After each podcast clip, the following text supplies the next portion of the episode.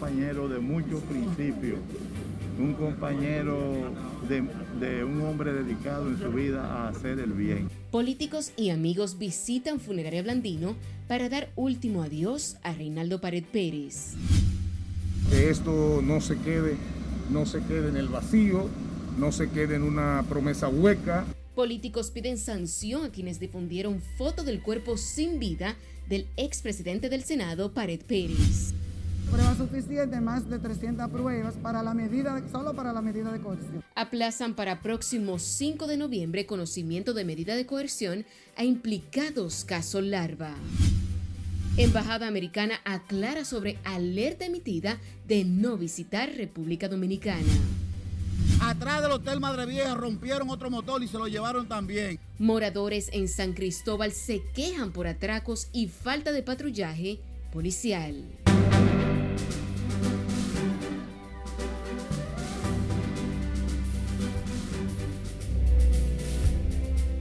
Buenas noches, bienvenidos a esta emisión de fin de semana de Noticias RNN. Soy Janeris León.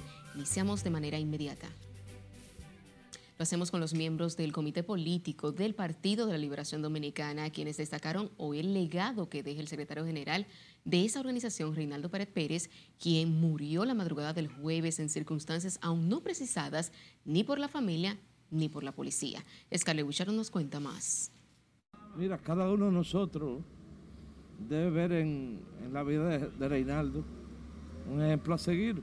La plana mayor del Partido de la Liberación Dominicana desfiló hoy por la funeraria Blandino, donde son expuestos los restos de Reinaldo Pared Pérez, calificado como un hombre de muchos valores y principios con una larga trayectoria política y profesional. Un hombre con el que se podía estar con, en contra, pero era un caballero. Era un hombre de defender con dignidad la, las posiciones partidarias. Para nosotros no, no hay forma de explicarlo. Es una pérdida irreparable.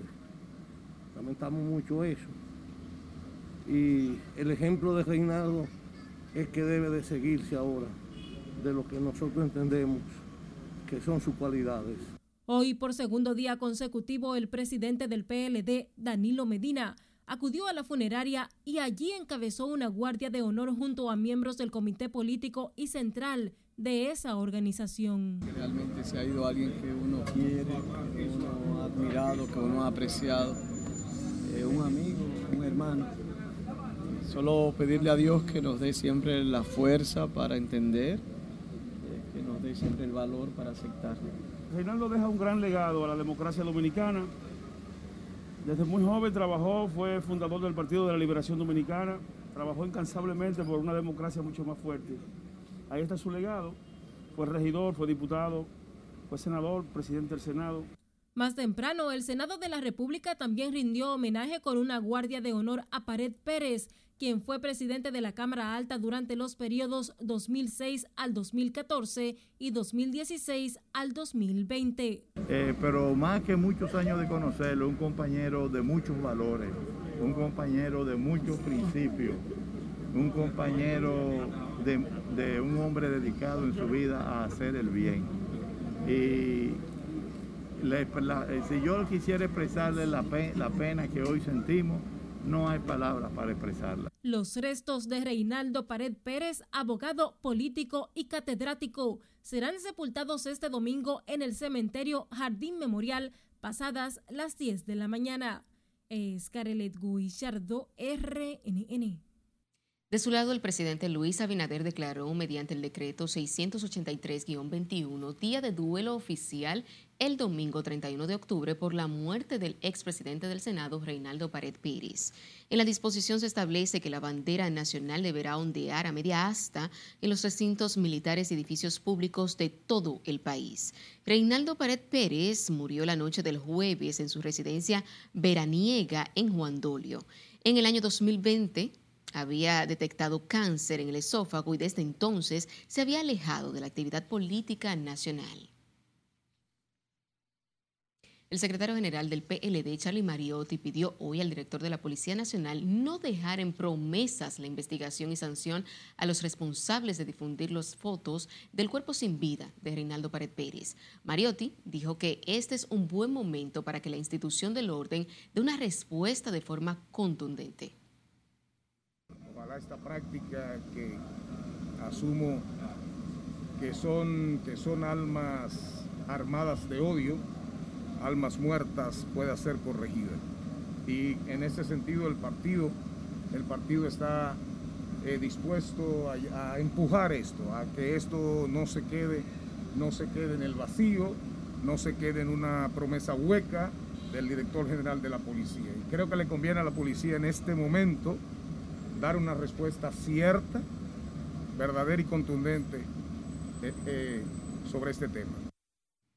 Eduardo Alberto Ten advirtió que su gestión no tolerará este tipo de acciones y que aplicará el régimen de consecuencias del lugar contra él o los responsables de difundir las imágenes de Pared Pérez. De igual forma, el empresario Ángel Rondón criticó hoy que fueron desaprensivos los que difundieron en las redes sociales imágenes del fenecido ex senador de la República, Reinaldo Pared Pérez. Rondón habló al acudir a la funeraria Blandino para dar el pésame a los familiares del secretario general del PLD, a quien calificó como un gran amigo. Mira, la verdad que eso es una lástima. Y que posiblemente esa foto fueron las mismas autoridades que fueron allá. Posiblemente esa misma foto fueron las autoridades que la subieron. Y a la familia no lo iba a hacer. Sea, la gente que, el, lo socorrió, que fue al instante, la que una lástima ver una foto así. Justamente el director general de la Policía Nacional dispuso una investigación para determinar las circunstancias en que fueron difundidas fotos de la escena con el cadáver de Pared Pérez. En otro orden, el ex senador por la provincia La Altagracia, Amable Aristi Castro, valoró como acertada la decisión del presidente Luis Abinader de postergar la aplicación de una reforma fiscal. Aristi Castro sostuvo que en ese orden el primer mandatario hizo bien en poner sus oídos en el corazón del pueblo.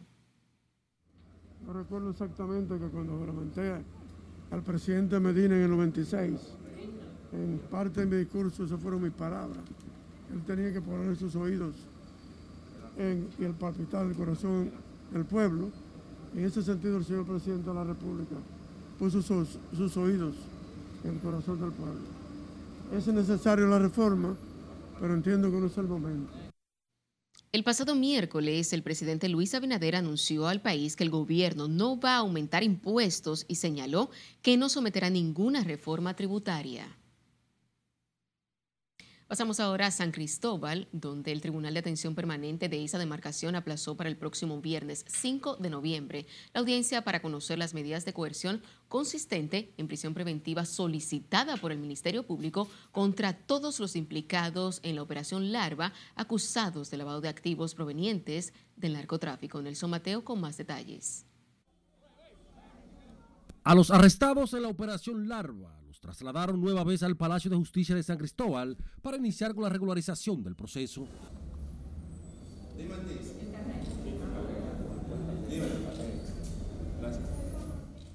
Bajo estrictas medidas de seguridad, los acusados de lavado de activos provenientes del narcotráfico fueron conducidos hasta el salón de audiencia dirigido por el magistrado Doménico Eduardo Núñez. Así es, del marzo del año pasado. En cuanto a las pruebas, pruebas suficientes, más de 300 pruebas para la medida, solo para la medida de coerción. Que el Ministerio Público tiene un caso sólido y nosotros más adelante en el transcurso de la investigación estaremos dándole las informaciones según vayan eh, transcurriendo las demás audiencias. Se trata, según el expediente acusatorio del Ministerio Público, de una red financiera al servicio de la estructura criminal que en marzo del año pasado se le incautó en la operación Corona unos 700 kilos de cocaína a bordo de una embarcación en Nigua, San Cristóbal. Eh, los imputados el día de hoy no están relacionados a esos 700 kilos.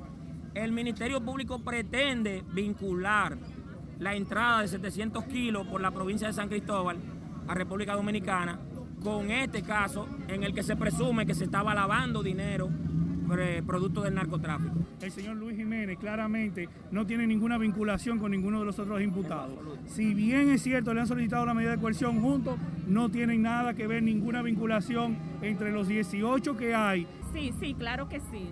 Son son, él es negociante en los Alcarrizos, ciertamente.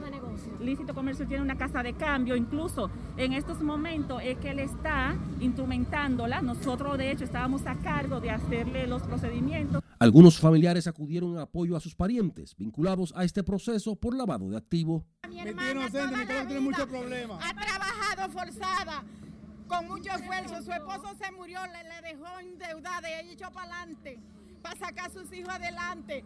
Y es lo que tiene deuda, que la está llevando el día, que nosotros somos humildes. Nosotros somos una familia humilde. Y mi hermana lo que ha querido sacar las deudas que su esposo le dejó. Finalmente, el juez de atención permanente, Doménico Eduardo Núñez, aplazó la audiencia para el próximo viernes 5 de noviembre, para permitir que los abogados de la defensa, tal y como lo suscitaron, conozcan mejor el voluminoso expediente acusatorio. Nelson Mateo, RNN. Envíen sus denuncias al número de WhatsApp que aparece en pantalla y recuerde seguirnos en las diferentes cuentas de redes sociales con el usuario arroba noticias RNN y a través de nuestro portal digital www.rnn.com.do porque actualizamos todas las informaciones todos los días. También recuerde escuchar nuestras dos emisiones de noticias a través de Spotify y demás plataformas digitales similares porque RNN Podcasts es una nueva forma de mantenerse informados con nosotros. De una revisadita a tantas y tantas fundaciones. Nos vamos a una pausa comercial. Cuando retornemos, sabrás sobre la exigencia que hacen algunas fundaciones al gobierno. Y conocerá el decomiso que ha realizado la DNCD este fin de semana en Santiago y la línea noroeste.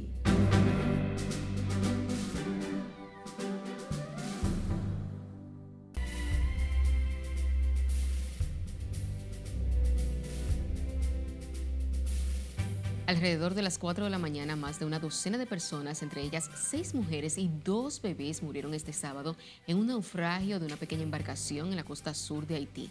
Otra tragedia que se suma al vecino país que enfrenta una crisis política y desabastecimiento de combustible desde hace varias semanas. Gloribel García con esta y otras informaciones en el resumen de las internacionales de RNN. Un barco cargado de cemento, comida y combustibles se hundió la madrugada de este sábado y dejó al menos 19 personas muertas y unas 30 fueron rescatadas con vida. El barco Eclesias se dirigía desde ANSES a Pitres y se hundió frente a la localidad de Marigot, al sureste de este país. Entre los muertos están los dos capitanes de la embarcación. Continuamos en el vecino país de Haití, ya que dos camiones aprovisionaron de 2.000 galones de diésel al hospital de la Universidad Estatal de Haití, la misma cantidad que han recibido otros establecimientos sanitarios de la capital, ya que tuvieron que suspender sus servicios al haber agotado sus reservas. El primer ministro de Haití, Ariel Henry anunció que se retomaría la distribución de combustible con el apoyo de la policía para evitar los bloqueos que han impuesto en las últimas semanas las bandas armadas que operan en la capital. Los presidentes de Estados Unidos y Francia, Joe Biden y Emmanuel Macron, señaron su reconciliación durante el primer encuentro cara a cara en Roma tras la grave disputa por los submarinos. Los presidentes se reunieron en la sede de la Embajada de Francia ante la Santa Sede para una cita marcada por las sonrisas y los apretones de mano. Biden reconoció que los Estados Unidos fue torpe en el caso del contrato de submarinos que le valió la ira de Francia, socio que considera sumamente valioso. Los jefes de Estado o de gobierno del G20 se comprometieron hoy en Roma a vacunar al menos al 70% de la vacunación mundial en el 2022 mediante el reparto del fármaco contra el coronavirus a países pobres. Esto para lograr planamente el objetivo de una verdadera y equitativa recuperación y fue consensuado por todos los líderes reunidos en la cumbre. Culminamos nuestro recorrido por el mundo con una noticia curiosa. ¿Sabían que en promedio cada mexicano consume aproximadamente 20 kilos de huevo per cápita cada año? Por tal razón, México es el mayor consumidor de huevo en el mundo, según la Organización de las Naciones Unidas para la Alimentación y la Agricultura. Según el gobierno de México, el país es el cuarto productor de huevo en todo el mundo, con una producción anual de 2.9 millones de toneladas. Una ventaja del huevo es que se puede adquirir a un bajo precio en pequeñas cantidades y no necesitan refrigeración. Además, el huevo por sí solo puede ser una comida completa y si está cocido puede durar varias semanas. En las internacionales de RNN, Gloribel García. Una delegación de oficiales de la Embajada de Estados Unidos en el país precisó que el más reciente nivel de advertencia a sus ciudadanos por parte del Departamento de Estado en cuanto a visitar a la República Dominicana estuvo relacionado de manera exclusiva a un aumento de contagios en casos de COVID-19 en ese momento y no en base a un incremento de la criminalidad. La aclaración de las autoridades estadounidenses fue externada al director general de la Policía Nacional, Mayor General Eduardo Alberto Ten, por el director de Asuntos Internacionales de Narcóticos y Procuración de Justicia durante una reunión de trabajo realizada en la sede de la institución del orden. Y la crisis en Haití y los crecientes niveles de inseguridad preocupan a actores de la vida política del país que llaman a la comunidad internacional ir en auxilio de esa nación. Y como nos cuenta Scarlett Guichardo, en la siguiente historia, los dirigentes políticos de distintos partidos creen que la situación amerita que el gobierno dominicano emita las alertas del lugar para garantizar la seguridad nacional. Pero entendemos que también debemos nosotros como dominicanos estar... Eh, alerta a cualquier situación que se pueda producir. La amenaza que representa para la República Dominicana la inestabilidad política y la inseguridad que se vive en Haití preocupan a los principales líderes políticos del país. La situación de Haití siempre ha sido muy crítica para la República Dominicana. En estos momentos se ha acentuado de manera significativa esa situación. Tanto el gobierno como todos los dominicanos eh, debemos estar alerta ante cualquier situación que se produzca en el vecino país de Haití, porque ante todo debemos defender nuestra soberanía. Ven necesario que la comunidad internacional busque una solución que permita hacer frente a esa situación. La comunidad internacional eh, debe prestar atención y no dejar esa situación solamente a República Dominicana.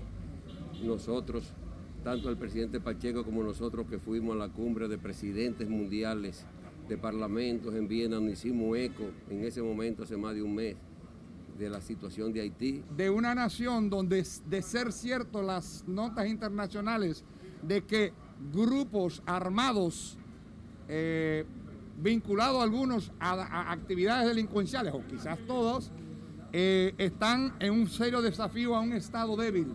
Y por tanto la comunidad internacional debe procurar alguna solución razonable multilateral siempre, no unilateral de un país. Otros, como el alcalde de Santiago, Abel Martínez, consideran que el gobierno dominicano debe tomar conciencia plena del peligro que representa Haití para el desarrollo, la institucionalidad y la seguridad nacional. Si, si en Haití tuvieran fuerza militar hace tiempo estuviéramos invadidos, pero mientras tanto estamos siendo invadidos por, eh, por otros métodos que están afectando seriamente la seguridad nacional, la salud, el medio ambiente, eh, y están creando una situación muy complicada para la República Dominicana, que siempre hemos apoyado a Haití. Pero la comunidad internacional junto a nosotros debemos seguir apoyando a Haití, pero en su país y que nosotros tenemos nuestros propios problemas que tenemos que lidiar. Actualmente más de 11.000 miembros de las Fuerzas Armadas están instalados en la frontera como parte de las medidas para garantizar la seguridad nacional es Carelet Guillardo, RNN. En otra información, el Ministerio de Salud Pública notificó este sábado tres muertes por coronavirus y 759 nuevos casos, elevando la positividad diaria a 13.99%. En el boletín epidemiológico número 590 reportó 779 casos en un total de 8.203 muestras procesadas. En la actualidad son 665 pacientes hospitalizados en unidades de cuidados intensivos, UCI, hay 255 pacientes de las 587 camas con las que cuenta el sistema, mientras que 164 pacientes delicados están conectados a ventiladores, equivalente al 33% de las 500 que hay en el país para la enfermedad.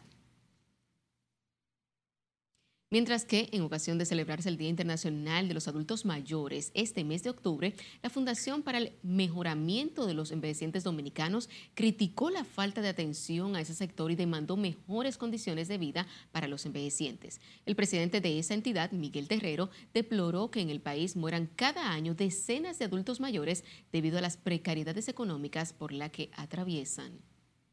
De una revisadita a tantas y tantas fundaciones que dejaron fuera del presupuesto nacional y a otras le bajaron lo poco que le daban. Felicitamos y nos sentimos por otro lado altamente agradecidos de que otras fundaciones que trabajan al igual que nosotros han sido tomadas en cuenta en gran manera.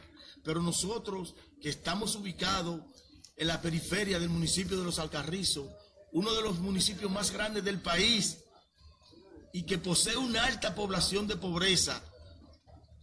Y nosotros hemos estado al frente noche y día tratando de ver cómo mejoramos la calidad de vida. A diario mueren adultos mayores. Ante esta situación llamó a las autoridades a prestar mayor atención al respecto y trabajar de la mano con las organizaciones sociales que brindan servicios a las personas de avanzada edad a fin de mejorar la calidad de vida de ese segmento de la población. En otro giro informativo, el Cuerpo Especializado de Seguridad Fronteriza Terrestre CESFRONT decomisó este sábado 239 mil unidades de cigarrillos marca Capital camuflados con plátanos en la parte trasera de una camioneta que transitaba en el tramo carretero de Jabón, Distrito Municipal Cañongo. Los cigarrillos estaban divididos en 1.195 paquetes en una camioneta marca Nissan color blanco y eran trasladados por un individuo que emprendió la huida al percibir la presencia militar dejando abandonada la mercancía. Mientras que en el lateral derecho del mercado binacional de esa provincia fueron incautadas 70 mil unidades de cigarrillos, los cuales fueron arrojados por encima de la verja perimetral por personas aún no identificadas. La Dirección Nacional de Control de Drogas, la DNCD, y miembros del Ministerio Público ocuparon más de 34 libras de marihuana y cientos de porciones de cocaína en operativos realizados en Santiago. Fueron detenidos tres personas, entre ellas tres hombres, en la calle 5 del Ensanche Libertad, próximo a la rotonda a bordo de un carro marca Hyundai Sonata, en cuyo interior se ocuparon cuatro pacas de marihuana con un peso preliminar de 34.102 libras de marihuana y 102 gramos del mismo vegetal. Además, a los detenidos se les ocupó dos armas de fuego calibre 9 milímetros con dos cargadores y 13 cápsulas, así como 4.800 pesos en efectivo, entre otras evidencias. En San Cristóbal los atracos están a la orden del día, de acuerdo a denuncias de sus habitantes que se quejaron además por la falta de patrullaje policial, especialmente en horas de la noche. Nelson Mateo estuvo allá y nos cuenta más. Las calles de San Cristóbal se han convertido en un problema para su gente. La seguridad, según ellos, ropa noche y día. El negocio mío que está en la autopista Sánchez, la casa del escritorio, a plena luz del día lo atracaron, se llevaron la pertenencia, los celulares y esas cosas. Al frente de mi negocio fueron, rompieron un motor de los grandes rojos para llevárselo, por un poco se lo llevan. Atrás del Hotel Madre Vieja rompieron otro motor y se lo llevaron también. Ah, están acabando allá en el sector de Madre Vieja. Esto no se aguanta. Además del comercio, los motoristas se sienten asediados por los antisociales. El deterioro de la delincuencia se ha incrementado más. No sé si ha sido por la misma pandemia, entiendo que es por la misma crisis mundial que hay. Hay, mucho, hay mucha delincuencia, muchos ladrones, sí, atracando a los motoristas. Y tiene que hacer más la policía a la calle. Otra arista de la ola de inseguridad en esta provincia la integra la violencia criminal y de familia. Aquí que me acusaron por, por un balazo que le dieron a una gente en mi barrio, pero nada, tranquilo, que Dios está ahí arriba y Dios sabe lo que hace. Los comerciantes y motoristas esperan que con la llegada del nuevo director policial Eduardo Ten como titular de la institución, en San Cristóbal la inseguridad sea aplacada a través del aumento del patrullaje policial. Nelson Mateo, RNN. El Ministerio de Obras Públicas inició este fin de semana en Elías Piña el operativo 21 días con la comunidad, tiempo durante el cual realizarán trabajos a favor de varias comunidades de la zona fronteriza. Julio César Mateo nos dice más. sostuvo que se trata de volcar la institución durante 21 días para Elías Piña. Esto no es un operativo, es un programa que hemos denominado Obras Públicas con la Gente, donde durante 21 días se trasladan las distintas áreas operativas y sociales del Ministerio de Obras Públicas y se estarán concentradas en esta provincia. Dio a conocer además la construcción de varias carreteras demandadas durante mucho tiempo por comunidades. Dando una gama de servicios como son mantenimiento de caminos vecinales, bacheo, pavimentación de calles, señalización, eh, operativos médicos a través de la unidad social de obras públicas, eh, fumigación, reparto de agua, igualmente también eh, mejorías y pintura de casas, sobre todo de casas vulnerables y de cambio de piso de tierra por piso de cemento. Legisladores aprovecharon la ocasión para reclamar del gobierno la realización de otras obras necesarias para el desarrollo de esta provincia fronteriza. Luego el punto que más adelante viene Macasía, Carrizal Macasía, y yo espero que nos hagan la carretera del Pino, Sabana Larga, Sabana Larga y Bonito. La iniciativa fue agradecida por comunitarios quienes deploraron el abandono al que Elías Piña había sido sometida por los últimos gobiernos lo que es a una de las provincias más pobres del país, que es la provincia de La Estrella. Y con este operativo de, de obra pública con la gente, eh, se pone de manifiesto una vez más el gran compromiso de nuestro gobierno y el gran compromiso del ministro de Línea Sección, que está desempeñando una labor muy preponderante al frente del Ministerio de Públicas. Ubicada en el suroeste de la República Dominicana, Elías Piña es considerada la provincia más pobre del país. Desde Elías Piña, Julio César Mateo, RNN. Y sepa que como muestra de la consolidación y reactivación económica en el país, la reconocida franquicia de restaurantes Applebee's reabrió sus puertas en Santo Domingo garantizando un servicio de excelencia para toda la familia tras reconocer la seguridad jurídica para la inversión en la República Dominicana.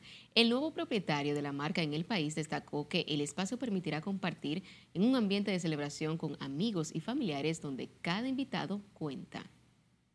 Lo más importante, señores, es que hemos podido sobrevivir de esta pandemia y venimos con energías nuevas, con nuevos ánimos y darle la oportunidad a nuestro país, a la República Dominicana, de aprovechar de lo que les puede traer, traer el servicio y la comida de Applebee's. Y Applebee's está dedicado es para toda la familia, para los amigos, para un ambiente de compartir y pasar para celebrar. Durante el acto de reapertura realizado en la sucursal de Downtown Center, los representantes puntualizaron que Applebee's cuenta con un menú variado y precios asequibles. Precisaron además el buen clima de negocios y la inversión en el país. Y con esta información finalizamos esta emisión de fin de semana de Noticias RNN. Feliz resto de la noche.